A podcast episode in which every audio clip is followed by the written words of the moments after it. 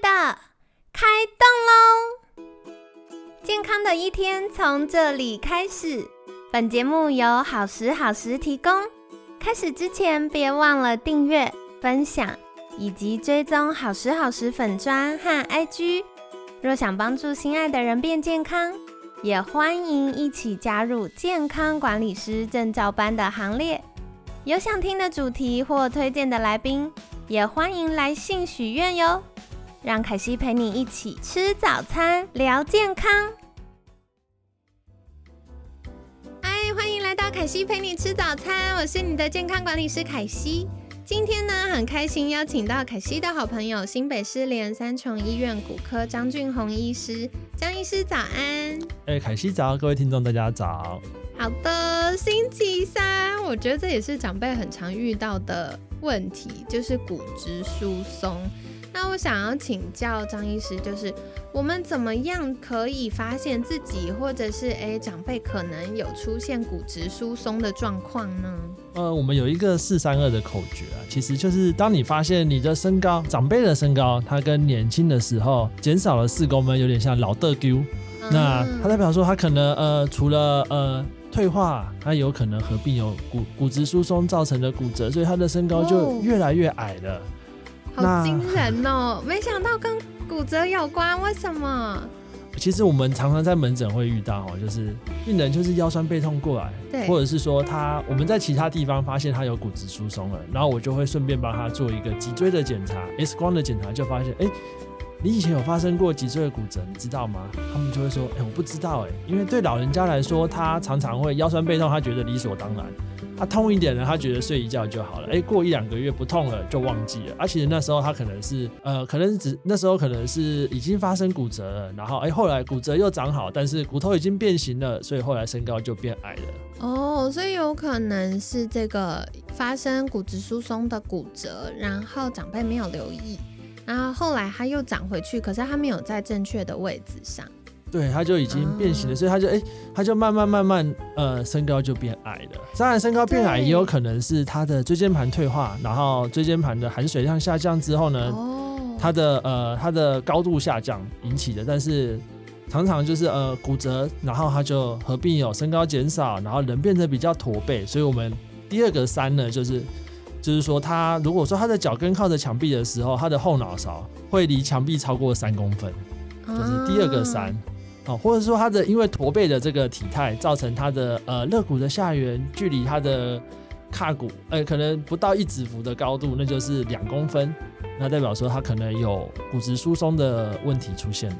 这个凯西翻译一下，髂骨在哪里呢？就是我们一般手叉腰，手叉腰的时候，手手前面可以摸到那个骨盆突突的骨头，就是髂骨，然后肋骨最下面啊，大家真的要摸一下，因为。最下面的肋骨呢，它不是长在中间的，它是比较靠两侧的。但是你摸摸摸摸到肋骨下面，就会有个地方凹进去。再来就是我们肥肥肉的地方，游泳圈地方。好，所以看一下哦，就是肋骨的最下方，然后到我们髂骨，就是骨盆这个。突突的骨头上缘的地方有没有小于两公分？其实大家不用说长辈啦，我们如果现在大家是坐着的话，可能开车啊、通勤啊，或在办公室坐着，然后你自己驼背塌腰，它就少于两公分。对，所以可以稍微想象一下这个姿势。那未来我们可能看到长辈的时候，就比较容易目视发现。而且我这个啊，可以分享一下我的经验。我后来发现。微微小小的骨裂，其实没有想象的那么痛，所以我觉得很难发现呢，就很像扭到或拉伤的感觉。没错没错，很多很多人他可能就是呃，像凯西刚刚讲的，他可能就是觉得哎有点痛痛的，对，闪到腰，闪到腰而已沙龙 pass 结束。然后就是啊，不然休息几天，啊，不然就是啊，之前有个药再拿出来吃个几天，然后他就忘记这件事情。对对，所以这个都是我们呃，身为晚辈啦，这个我们的敏锐度要打开，这个雷达要打开，侦测一下。有时候长辈讲一个什么状况，我们就要开始想说，诶，可能是什么原因？那综合了解。那如果不太确定的话，询问完长辈，也可以鼓励长辈去给医生检查一下，这是最放心的。真的。啊，那接下来想要请教的就是，我觉得骨质疏松对大家来说不太陌生，特别是大家就想说，哎，慢慢到了，比如说像我们之前节目有提过，哎，慢慢过了四十岁之后啊，甚至是停经期之后啊，这个骨质的密度会更容易流失。可是想请教张医师的是，我们如何避免这个状况呢？呃，如何避免骨质流失？哈，其实很简单。第一个是我会我们会告诉病人说，你可能需要呃负重运动。什么叫负重运动？就是脚踩在地上的运动。好，我们用呃我们身体就是用进废退，就是当你有踩在地上，你给骨头有一个刺激性，那它就会开始促进它生长、新陈代谢。那所以说，什么叫脚踩在上地上的运动呢？包括快走啊。健行啊，爬楼梯啊，或者是说你做的一些呃球类运动，网球啊、羽球啊、篮球啊，好，或者是跳舞啊等等，这些都是踩在地上的运动。那至于到底频率要多长呢？我们建议的是一周要有五次啦，然后每次呢要达到呃三十分钟，然后那时候心跳要达到一百三十下，那代表说这个运动是呃强度有到，然后而且它有达到呃促进骨头呃生长的效果。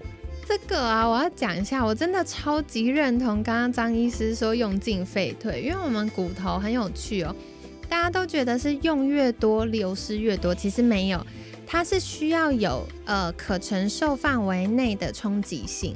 那这样子身体就会觉得哇，原来我以前的钢筋不够强壮，那我多绑几根好了，让它强壮一点。所以如果我们有比如说像快走啊、健行，或很多长辈喜欢爬山，我觉得这也很棒。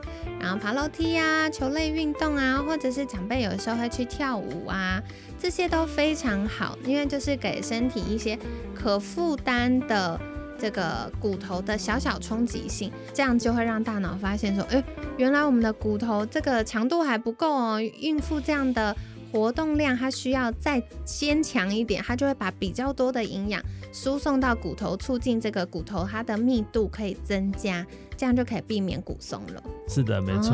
了解。那接下来我要赶快举手发问，因为大家都觉得要预防骨松，最重要的就是晒太阳。请问医生觉得这个是好做法吗？晒太阳呢？晒太阳的时候可以让我们太阳中的 UVB，然后产生维他命 D。维他命 D 可以帮助我们体内的钙的吸收。就我们除了补充钙质之外，我们希望它吸收的好，所以我们需要有维他命 D。那其实晒太阳该到底该该怎么晒呢？其实我们呃真的有台湾自己的研究，他说，其我们在呃夏天的时候，我们其实脸、手跟脚露出来啊，不要戴帽子，不要擦防晒油。其实夏天你可能晒个呃十到十五分钟，冬天晒个三十分钟，其实就可以得到一天所需要维他命 D 的含量。我这样听起来，突然觉得大大的有希望，因为以前大家想说，哇，夏天这么热，我要晒多久？还没有补充到维他命 D，就已经先中暑了。好，那其实没有，刚刚张医师有跟我们说到，如果是夏天中午的话，大概十到十五分钟，其实就是大家去买个便当的时间。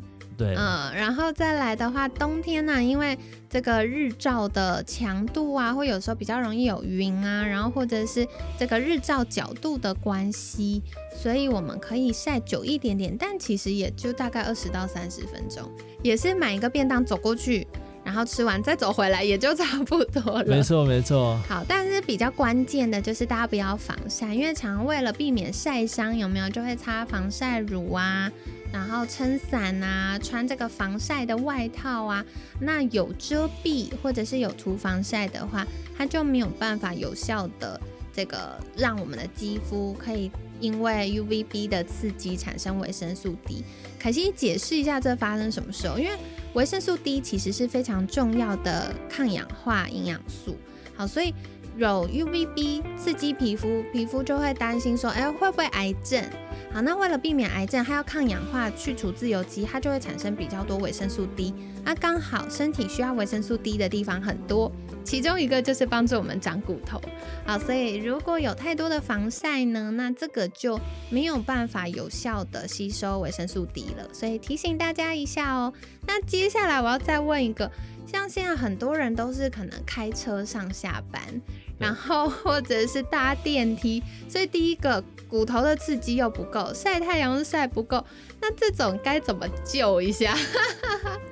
那只好我们如果说你呃平常摄取的不足，或者说没办法用呃食物啊，或者说没办法用晒太阳的方式来获得，那我们就只好用呃额外补充的方式。那其实呃我们希望建议就是钙的补充每天有达到一千两百毫克，那维他命 D 的话至少要到八百单位。哦，好，所以感谢张医师也给我们一个基础保养的标准喽。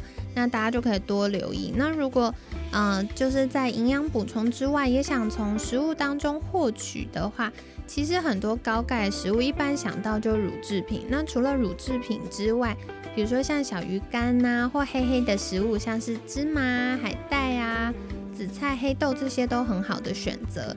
那维生素 D 呢，最多的就是鱼、深海鱼的油。好，所以一些肥肥的鱼，像是尾鱼啊、鲑鱼啊，这些都是不错的。那还有一个就是晒太阳的香菇。因为香菇好可爱，它在晒干的过程，它也会吸收 太阳能，所以它会有浓缩的维生素 D。好，所以这个日晒香菇，大家请多多支持我们台湾本地小农出产的香菇，哈，很香。那也可以顺便补充一下维生素 D。那接下来我想请问，有没有哪些人是属于这个骨松的高危险群？他需要比较。嗯，比如说每年健检啊，或一段时间来医院做一下骨质密度的测量，及早发现或预防呢？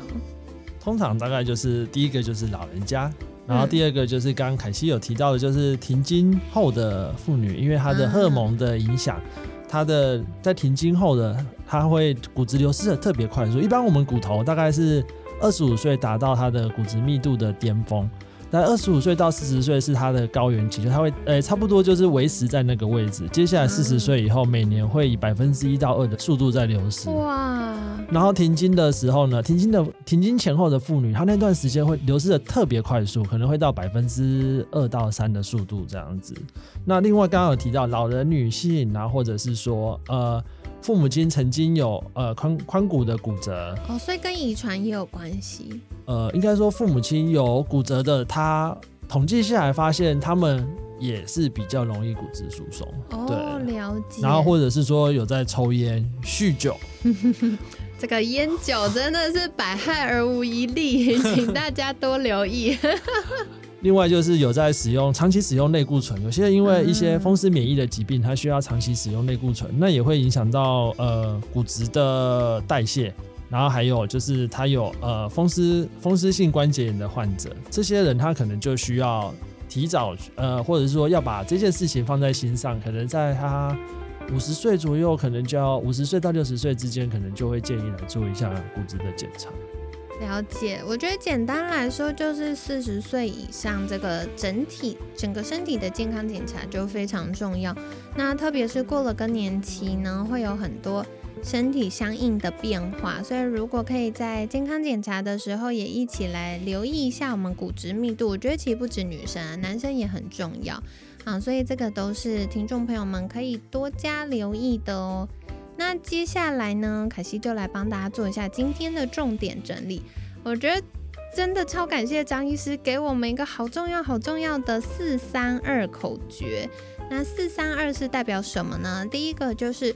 身高相较于年轻，就是壮年时候减少四公分以上。好，所以长辈如果有这个老豆丢呢，可能要留意喽。